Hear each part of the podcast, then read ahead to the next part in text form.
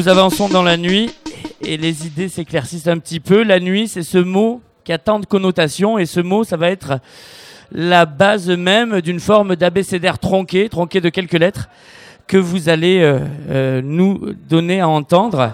Mathieu Pot-Bonneville, Mathieu Pot-Bonneville qui est philosophe, un spécialiste éminent de Foucault, on pourrait dire, et qui est aussi responsable du pôle Idées et Savoir de l'Institut français, Alain Damasio, qu'on ne présente plus, par prétérition je parle, et euh, qui est évidemment un auteur de science-fiction et du collectif Zanzibar qu'on a pu écouter un peu avant. Donc, la nuit, qu'est-ce qu'elle vous inspire?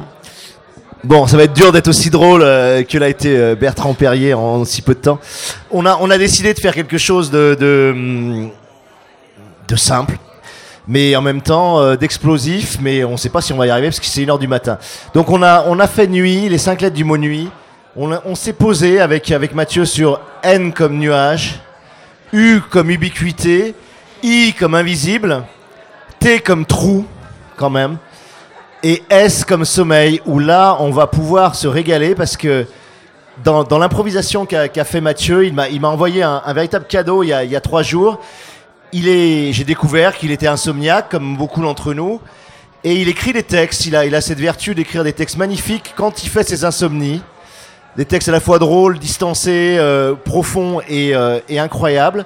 Et on finira le S comme sommeil avec ces textes d'insomnie qui sont, qui sont magnifiques dans un ping-pong. Alors, on a décidé que, bon, on essayait de quelque chose de, de très improvisé, euh, en essayant de jeter des idées. C'est un peu du blitz, de la blitz philosophie, on va, on va dire. Et, euh, et moi, je démarre peut-être là, et, lui va donner un peu de, de profondeur à mes, gargouillis et à mes borborigmes. Je démarre sur Nuage parce que dans Nuage, moi, je vais parler de mes, textes et de mes et de la façon dont je transforme certaines choses. J'ai fait un texte comme ça qui s'appelle Le chamois des Alpes bondi, qui est une nouvelle euh, assez dingue, où euh, on est dans un monde où le- l'eau, les molécules d'eau ont la faculté à, à capter les souvenirs humains, à encapsuler les souvenirs humains. Donc la mémoire de l'eau fonctionne, et on trouve pas mieux dans ce monde-là que euh, d'utiliser les centrales nucléaires, et notamment des, euh, des centrales à vapeur d'eau, pour stocker le maximum de données sur les individus. Il se trouve qu'il y a un attentat terroriste, euh, une centrale, celle de Crémalville dans la, région, dans la vallée du Rhône, explose. Le nuage part comme ça dans l'atmosphère sur des kilomètres cubes de, vapeur d'eau, donc chargé de souvenirs, dérive avec le vent et euh, retombe sous forme de neige dans le Vercors, sur les hauts plateaux du, Vercors. Et donc on a des couches comme ça de 1 ou 2 mètres de neige remplies de souvenirs que les gens du Vercors vont orpailler, où ils font des carottes comme ça de neige, et ils orpaillent le- l'épaisseur de souvenirs qui est tombée sur ce, sur ce plateau. Et ils essayent comme ça de, revivre des choses qu'ils n'ont pas, euh, pas éprouvées, mais qui viennent de- de- des souvenirs des autres. Et donc pour moi le nuage c'est- un peu ça. J'ai beaucoup euh, été fasciné par ce fameux cloud. Vous savez cette idée que on transmet et on transporte nos données personnelles intimes, nos photos, nos vidéos, euh, nos mails dans un nuage informatique qui n'est plus chez nous, qui n'est plus sous notre propriété et qui est en fait utilisé et souvent data miné et piraté certainement et vampirisé par ben, les Dropbox et puis euh, les, GAFA qui, récupèrent ce nuage. Et j'aimais beaucoup cette idée que quelque chose de, magnifique, de nomade, de souple, c'est toujours, c'est toujours une mousse un nuage, c'est toujours quelque chose de, de l'ordre de la pâtisserie, c'est quelque chose de, moelleux dans lequel on a envie de se, coucher, deviennent finalement dans nos sociétés de contrôle et de traces le, le meilleur moyen de nous euh, exproprier du, du plus intime en fait. Voilà. Je voulais juste dire ça sur le nuage. Alors je te répondrai avec trois souvenirs de nuages. D'accord. Un premier très ancien. Je suis euh, dans un cours, dans un séminaire, ça doit être en 1991. J'écoute un professeur commenter le traité de la réforme de l'entendement de Spinoza. Et ce professeur commente proposition après proposition en s'interrompant régulièrement par l'expression brouillard, brouillard. Excellent. Un deuxième souvenir de nuage. Ce soir, il y avait un gros orage à Beyrouth. J'ai appris que 1600 personnes se sont rendus sur les lieux où était organisée la Nuit des idées de Beyrouth, quelques heures avant la nôtre, malgré l'orage, bravant l'orage. Et je me suis rappelé que Michel Foucault distinguait deux types de vérité, la vérité ciel et la vérité foudre. Je me suis demandé à quel registre de vérité ressortissait cet orage. Troisième souvenir de nuage, je me souviens qu'Aristophane a écrit contre Socrate un texte, une tragédie, une comédie s'intitulant Les nuées. Je me souviens que dès l'origine, le philosophe est accusé d'être dans les nuages. Je me demande si les nuages de Tag ne seraient pas la vengeance de Socrate. Très chouette. Ce que j'aime beaucoup dans les nuages aussi, juste pour finir, c'est qu'on on dit être sur son petit nuage. Et de façon complètement contradictoire, on dit un bonheur sans nuage aussi. Et ça, ça m'a toujours euh, paru assez, assez, assez contradictoire. On va attaquer sur U, ubiquité. Donc là, tu m'as envoyé un texte magnifique aussi sur, euh, sur une expérience que tu avais eue en, Bourgogne, donc je pense que tu vas peut-être parler. Alors ubique, ubique c'est euh, un attribut de Dieu c'est l'attribut d'être, d'être partout en même temps, d'être partout simultanément. Et l'ubiquité, c'est quelque chose qui, qui, est propre à notre société, à une pulsion et à un affect archi-dominant, je trouve, dans, dans nos vies, qui a été permis par l'électronique, qui a été permis par les réseaux. Cette pulsion de vouloir être à la fois ici et dans un lieu différent. Cette fameuse euh, FEMO, Fear of Missing Out, cette peur de ne pas être où on doit être parce qu'on peut être partout à la fois. Euh, et, cette façon de vivre dans un, dans un enlieu permanent, c'est Benassayag qui dit ça, il, en parle dans le téléphone portable, il dit c'est extraordinaire parce que quand on est au téléphone alors que quelqu'un est en face de nous, on est dans une forme de non-lieu puisqu'on n'est ni avec la personne avec laquelle on parle, ni avec la personne qui est devant nous. Et finalement, cette vie dans un non-lieu permanent est, euh, notre condition euh, actuelle. Et je trouve que ça recoupe ces enjeux aussi de pouvoir et puissance, c'est-à-dire que la volonté de pouvoir qu'il y a à vouloir être dans l'ubiquité dénie, il me semble, parfois la puissance d'être au présent et d'être ici et maintenant avec les autres. Voilà. Donc le fameux partout le temps, j'appelle ça le partout le temps, euh, que les Anglais appellent l'everywhere, mais everywhere, euh, where comme, euh, comme software hardware. c'est un peu la, situation ambiguë et, et, et étonnante de notre temps. Voilà. Alors, j'avais de longs développements sur la question d'ubiquité. Je les remplacerai par une anecdote qui date d'il y a 24 minutes. Il y a 24 minutes, mon ami et collègue qui dort le long de l'armoire qui se trouve à ma gauche.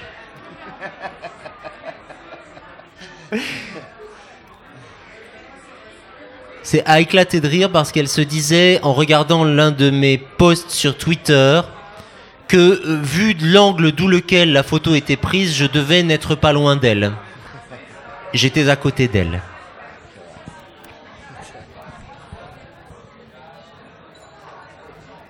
Voilà. Ceci pour dire que de la présence à la distance, euh, il y a tout de même quelque chose de l'ordre de la triangulation qui permet de refaire du lien, à mon avis. Je serais moins pessimiste que toi sur euh, ce partout et tout le temps. Voilà. C'est du blitz, alors on va, on va, on va vite. Euh, invisible. Donc c'est un thème évidemment extrêmement, euh, extrêmement présent et extrêmement présent dans la pensée politique actuelle. On est bien sûr soumis à un régime euh, qui reste un régime panoptique assez, fort, assez puissant, que Foucault évidemment avait, avait, avait défini et préempté intellectuellement mais il y a, y a, un régime de visibilité très complexe qui nous qui, qui, qui porte sur nous qui est que à la fois on essaye d'invisibiliser un certain nombre de populations comme les migrants, les chômeurs ou, ou les pauvres par exemple. Et par ailleurs on ne cesse de vouloir rendre visibles des citoyens de, de les euh, de les mettre sur les, le, feu du pouvoir de cette fameuse vie des hommes infâmes qui devient la, la vie de tous euh, aujourd'hui. C'est-à-dire qu'on est tous sous la lumière du pouvoir on est tous soumis au au rayon euh, crépusculaire du pouvoir qui nous assigne, qui nous fiche, qui nous classe et qui nous rend visibles. Donc l'invisibilité, évidemment, dans ce cadre de ces régimes-là, devient une stratégie de lutte, devient une stratégie aussi de fuite, devient une stratégie de résistance. Et cette stratégie de résistance, elle est, assez complexe parce qu'elle elle est soumise à des régimes optoélectroniques, à des régimes euh, de réseau dont la vocation et la puissance est justement de nous rendre visibles en, en permanence. Alors j'ai travaillé ça dans, beaucoup de mes textes. Je parlerai juste d'un texte que certains connaissent ici qui s'appelle So Far Away, qui est une, euh, qui est une ville de phare en fait, une ville au bord d'un océan euh, presque infini qui déverse des vagues d'asphalte noir comme ça. Et les gens sont chacun dans les phares et communiquent uniquement par la lumière, communiquent uniquement par des, par des codes lumineux. Et le, la nappe devient tellement dense, devient tellement intense que très rapidement, il est absolument impossible d'échanger avec des gens à qui l'on tient des propos pourtant euh, essentiels. Donc on est dans la saturation et dans l'aveuglement absolu de l'émission euh, lumineuse totale. Et, euh, et parfois, voilà, j'ai l'impression que un peu d'invisibilité, un peu de trou noir justement dans cette visibilité maximum nous, nous ferait un peu de bien. Il y a un beau livre qui parle de ça. Je ne sais pas si on le trouve encore. C'est un livre de Jacques Derrida qui s'appelle Portrait d'aveugle.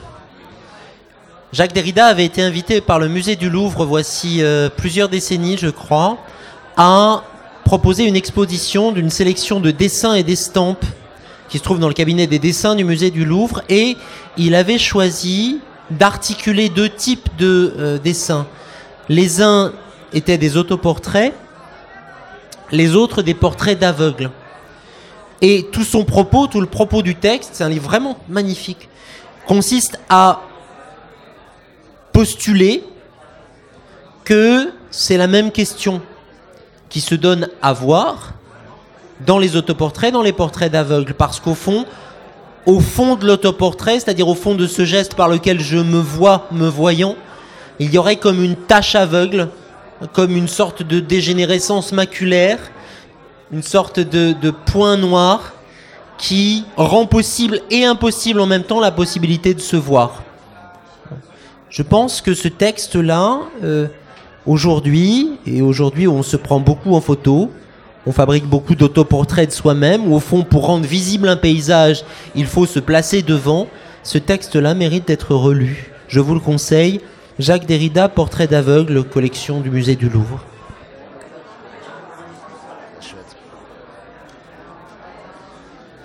Alors le trou, le trou, un sujet, un sujet absolument magnifique, un sujet euh, très ample. Moi, j'avais mis des, pages de notes sur celui-là, mais euh, je vais essayer là aussi d'être rapide. Euh, Ma rencontre avec le trou, c'est d'abord une rencontre avec un texte là, là aussi de, de, Deleuze, où on demande à Deleuze, qui a beaucoup travaillé avec Félix Guattari, vous savez que le, un des miracles de, de, de l'écriture de Deleuze, c'est d'avoir fait à deux avec Félix Guattari des, des, livres qui sont, qui sont pour moi supérieurs à ce qu'il a fait, ce qu'il a fait seul, ce qui est extrêmement rare dans la, dans la production philosophique. Et euh, on lui demandait donc comment comment il travaillait et comment ils avaient réussi à, à, fonctionner.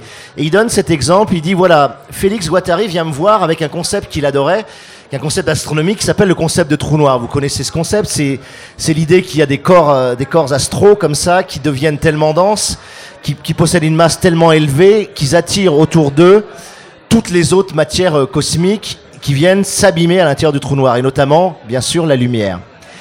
Et euh, Deleuze, lui, dans, dans le cadre de son travail, travaillait sur l'idée de mur blanc lui, ce qui l'intéressait, c'est le mur blanc comme, comme dimension esthétique, et notamment chez Van Gogh. C'était l'idée de qu'est-ce qui se passe. Il y a un beau texte de, de, Van Gogh quand il écrit à son frère comme ça. Il dit, euh, il dit, il y a toujours un mur entre ce qu'on pense pouvoir faire et ce qu'on arrive à faire, et notamment en peinture.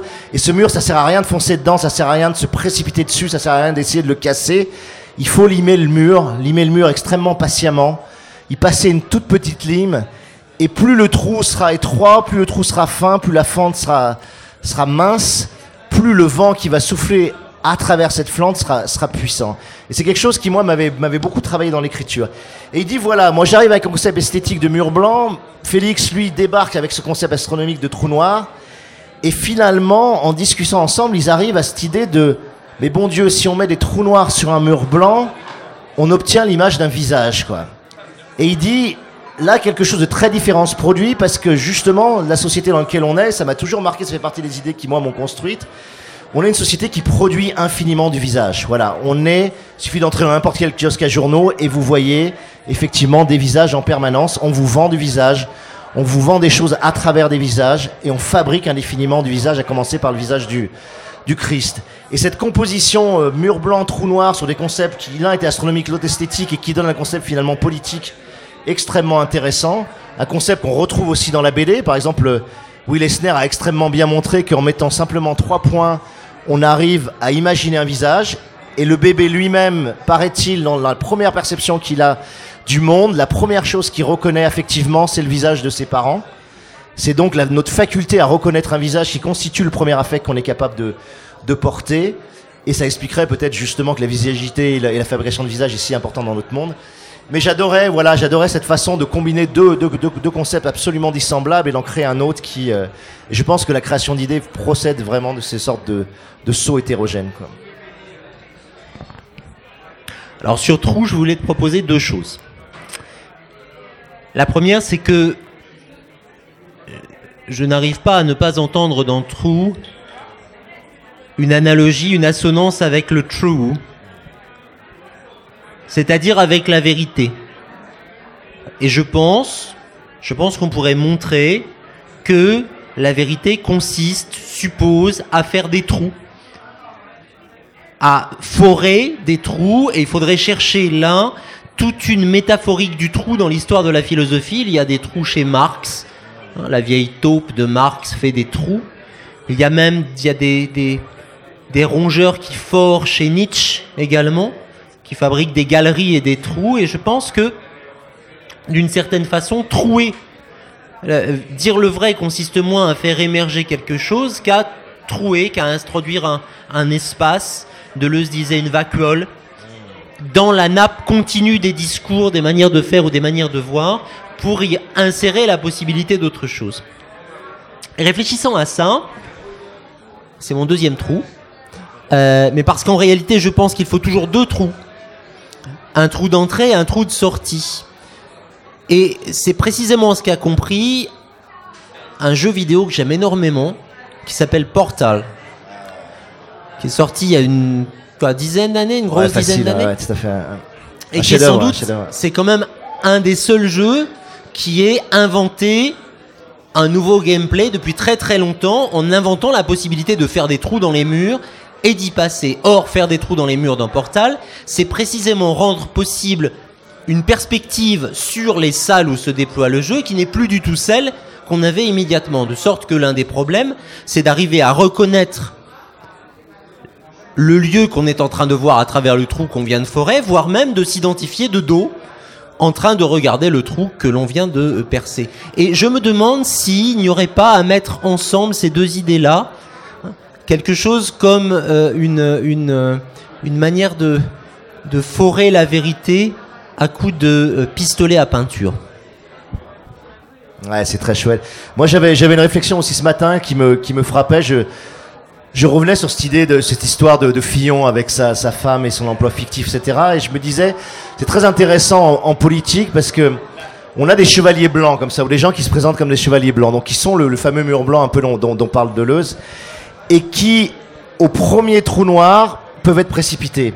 Et la question de savoir, je sais pas comment évaluer le, le, le, le harassement médiatique de Fillon, mais c'est extrêmement intéressant quand on voit que politiquement, la faculté à densifier ce trou noir autour de Fillon va précipiter ou non sa chute en tant qu'homme politique. C'est-à-dire, est-ce qu'on va pouvoir charger le trou et lui donner une masse suffisante pour tout d'un coup basculer médiatiquement vers une sorte d'absorption de, de, de, Fillon comme un homme de soupçon et un homme euh, sali. Et inversement, je me repose la question sur Trump en me disant, c'est quand même extraordinaire parce que Trump n'a cessé d'accumuler des casseroles, a cessé d'être critiqué euh, infiniment. Et au contraire, le trou noir Trump se renforce de cette masse de critiques.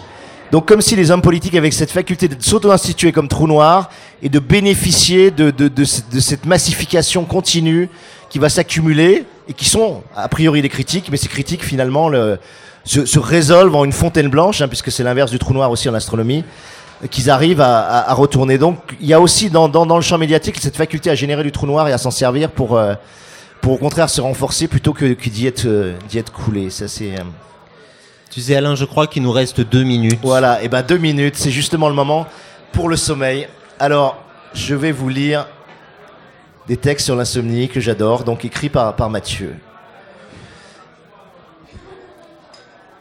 Je vais commencer. On va faire un petit ping-pong, tu vois, si tu veux. Sur le- L'insomniaque, 4h31. L'insomniaque cherche le sommeil, mais ne dispose pas d'une photo récente. 4h06. Chers voisins, nous organisons une petite fête cette nuit. Car plusieurs d'entre nous déménagent complètement. Nous espérons que vous ne comptiez pas trop dormir. Désolé pour la gêne occasionnée. Cordialement, vos pensées. 3h02. L'insomniaque, chaque nuit, s'arrête au bout d'un cycle. Son côté programme l'aine. 3h07. L'insomniaque reçoit au milieu de la nuit un courriel de l'ancien doyen de l'inspection générale de philosophie, ainsi libellé Enlarge your penis. C'est la première fois qu'une inspection débouche sur de réelles orientations pour progresser. J'adore celle-là. 5h02. L'insomniaque n'a pas dormi dans ses fringues. Il les a raccompagnés. On a sympathisé, fait un bout de chemin. On a parlé. Voilà.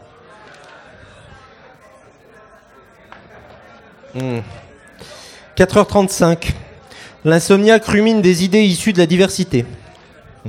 5h50. L'insomniaque aime cette petite pluie parce qu'il faut bien que quelqu'un l'aime. 4h12. Noir profond sur gris uniforme. L'insomniaque arpente d'un pas hautain et redouté le pont supérieur du vaisseau amiral. Songeant mélancoliquement qu'un empire capable de bâtir une arme de la taille de la Lune aurait pu être foutu de lui trouver un casque sans ce petit bruit de respirateur énervant. Alors une que j'adore parce que j'adore le baby-foot. 4h12. Au, au baby-foot vient toujours ce moment où la petite balle ayant trouvé à s'arrêter à équidistance des lignes de joueurs, dans cet espace que n'atteignent par exemple ni les pieds des avants rouges, ni ceux des arrières bleus, la partie s'exaspère en roulettes impuissantes, comme s'il fallait face à face, en imprimant à la poignée une vrille rageuse, en faisant teinter le ressort qui cercle les tiges d'aluminium, protester chaque fois contre l'écartement des barres, sans entamer pourtant en rien l'immobilité de la bille, sans lui rendre le souvenir des trajectoires et de l'élan, ni lui permettre d'échapper à son poteau noir. La bille ressemble à une vieille personne qui, sur le chemin, aurait oublié où elle allait. Voilà. Une insomnie, c'est exactement cela. Encore deux. Ouais. Allez. 4 heures, euh, il y en a une qui est chouette aussi, 4h42. L'insomniaque ne se rappelle jamais ses rêves. Bon, d'un autre côté, il est probable que ses rêves ne se souviennent pas de lui. 4h25, l'insomniaque a longuement expliqué aux médecins ses problèmes de sommeil.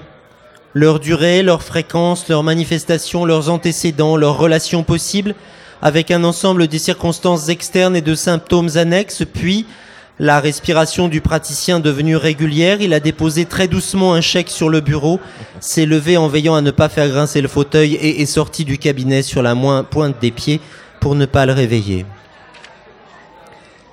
4h53, perdu, sommeil, tranquille, affectueux, volontiers joueur, tatoué discrètement dans le rêve gauche, forte récompense.